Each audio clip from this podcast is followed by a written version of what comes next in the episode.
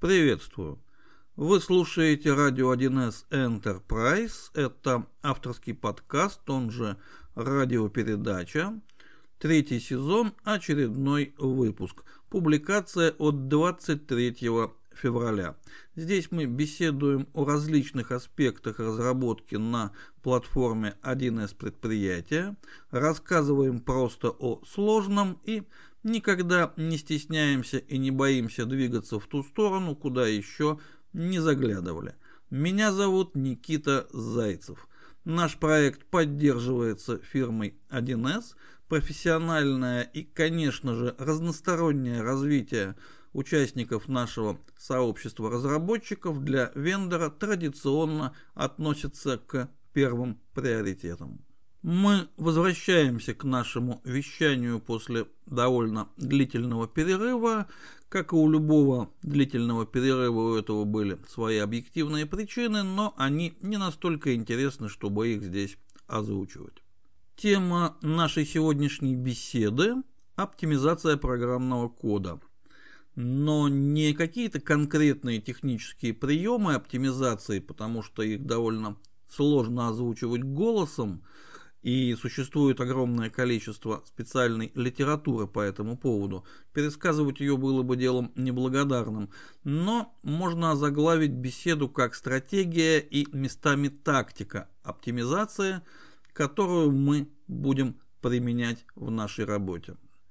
И начнем мы, конечно же, с того, что перечислим все-таки самые основные, самые базовые технические документы, которые повествуют нам о приемах оптимизации программного кода, ну, либо о тех правилах, которые позволяют писать программный код так, чтобы дальнейшая оптимизация ему уже не требовалась.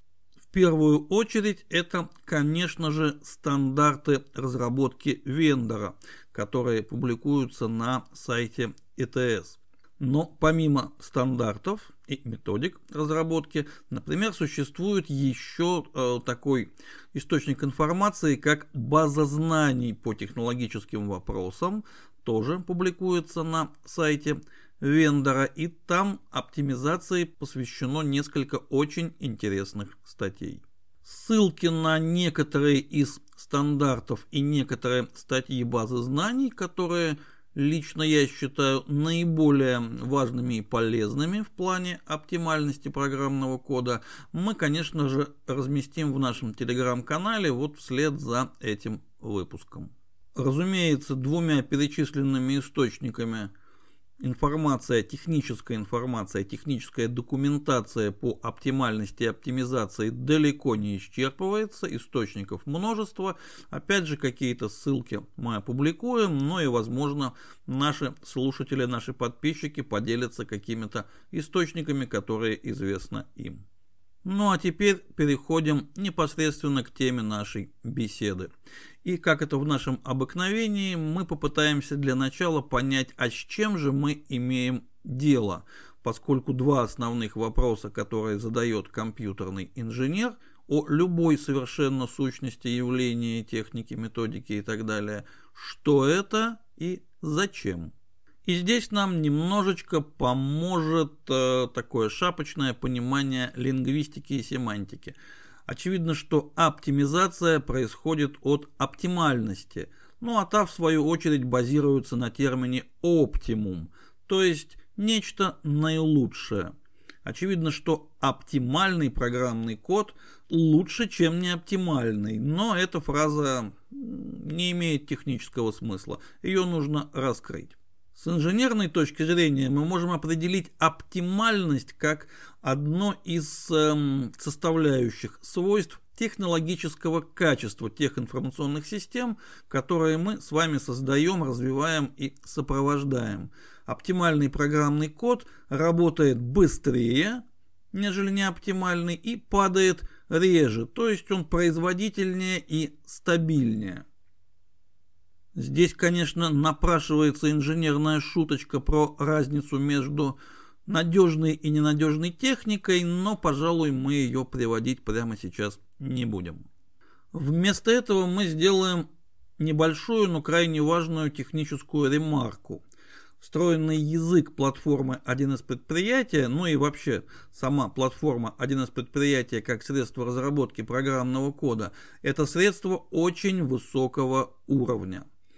На многих других э, языках, платформах и стеках бывают ситуации, когда реализация одной и той же задачи, выполненная в разных, например, техниках, э, по производительности, и ну, по стабильности пока не будем, по производительности может давать разницу в 2, 3 и более порядков. То есть одна секунда или 10 тысяч секунд такое тоже бывает. Ну, те, кто знает C++, например, с этим, я надеюсь, согласятся. Наша любимая технологическая платформа в этом плане более предсказуема, и вот таких ситуаций, когда разница там 3-5 порядков, ну, конечно же, Плохую программу можно написать на любом языке. Вот из моей личной кунсткамеры у меня лежит там такая смешная конфигурация, ну как, как смешная, а, запуск очень простой информационной базы, действительно очень простой, а, занимал от 10 минут до часа, потому что при запуске там вот всякое было понаписано. Но Пограничные случаи вот такие мы, конечно же, не рассматриваем. Мы считаем, что хотя бы на базовом уровне мы владеем встроенным языком 1С предприятия и оптимизацию будем рассматривать именно исходя из этой вводной. Теперь попробуем раскрыть э, уже термин оптимизация. Обычно под ним понимается следующее. Есть какая-то информационная система, и она работает как-то вот недостаточно быстро. Ну, как правило, оптимизация это все-таки про производительность, хотя и про стабильность на самом деле тоже. Если код работает быстро, но падает примерно через раз, то это не оптимальный код, конечно же. А, соответственно, есть проблема, и нам необходимо ее решить. Для этого есть э, соответствующие инструкции, методики и инструменты.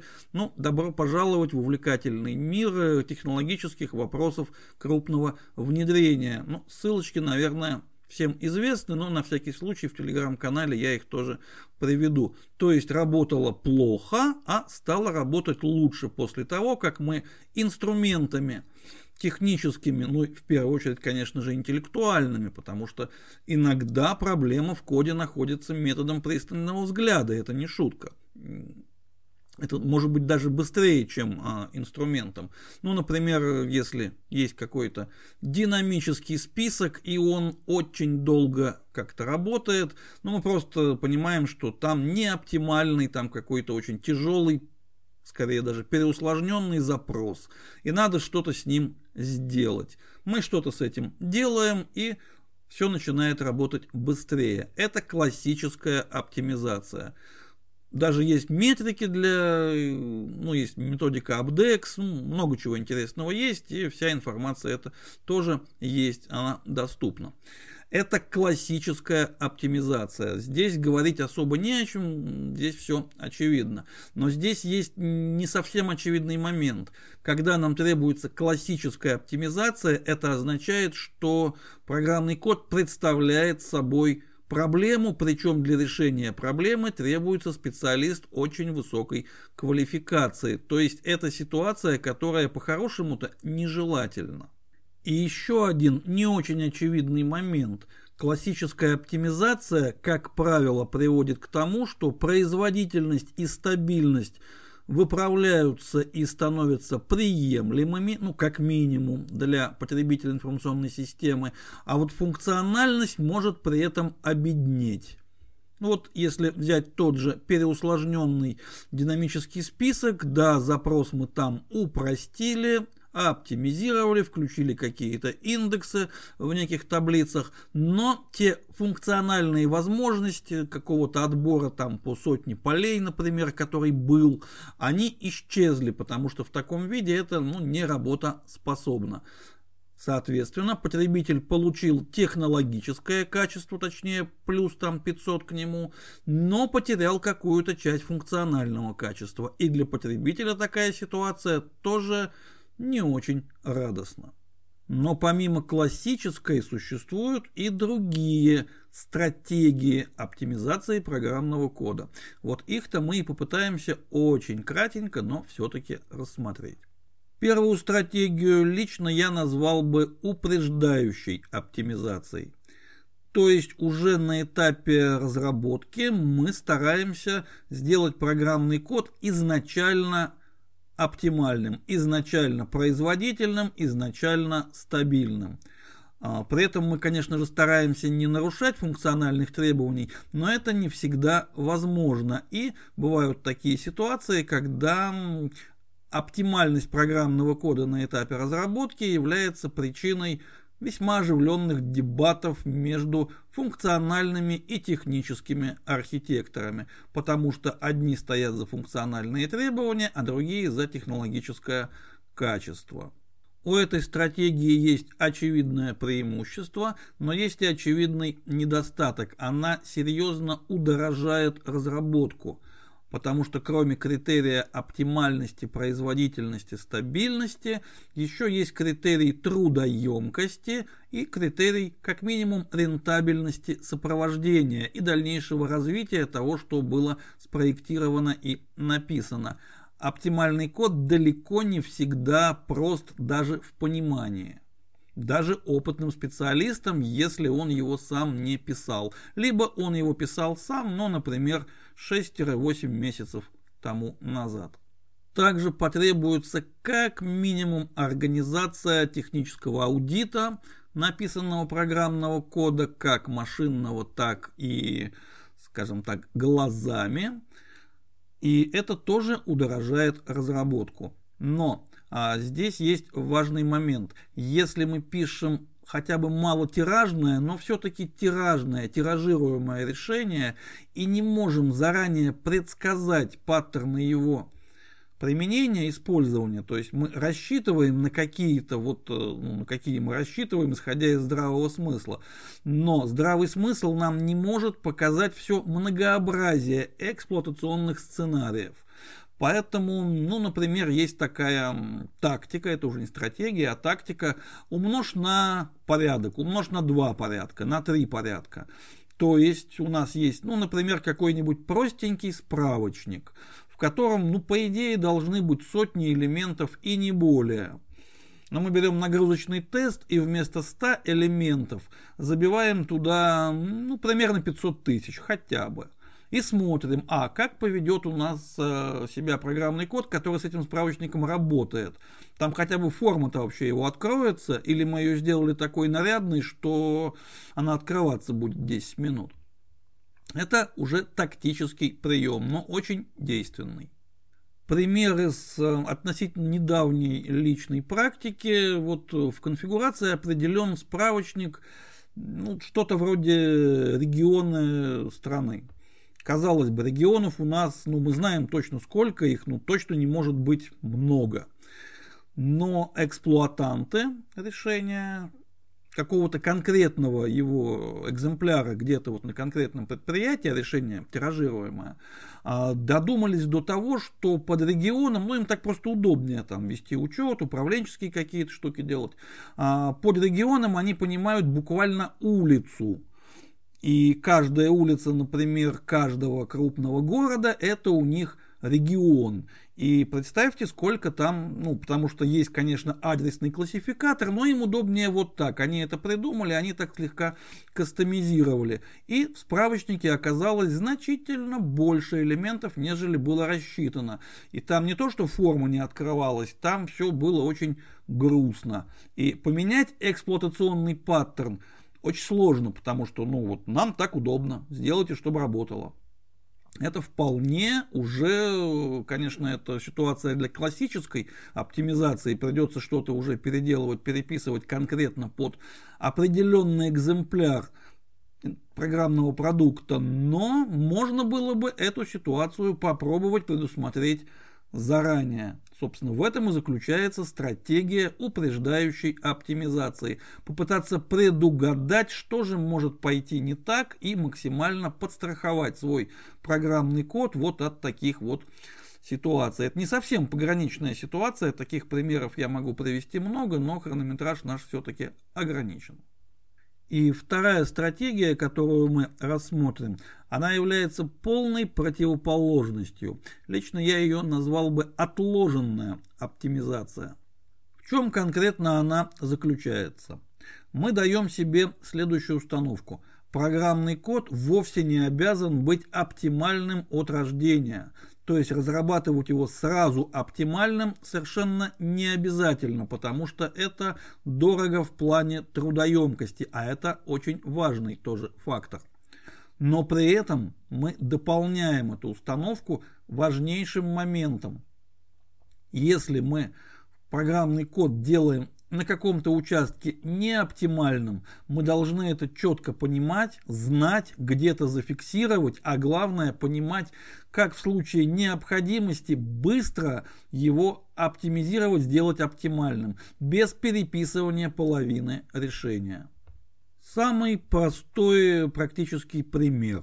Мы знаем, что стандарты разработки, мягко говоря, не рекомендуют нам использовать соединение с вложенным запросом, в том числе и с виртуальной таблицей, например, таблицей остатков регистра. Но написать такой запрос значительно проще, и он будет гораздо более понятен даже специалисту младшей квалификации, нежели нечто более сложное, там, где есть временные таблицы, и вот это вот, ну, то, как нужно делать по именно оптимальной схеме.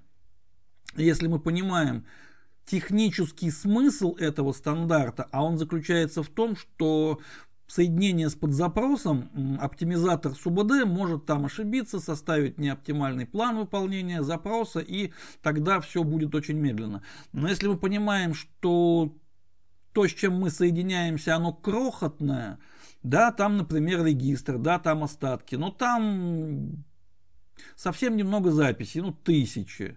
И, наверное, и не должно быть, исходя из просто вот здравого смысла эксплуатации нашего решения. Тогда мы вполне можем для экономии времени, для экономии трудозатрат на разработку и сопровождение такой запрос написать.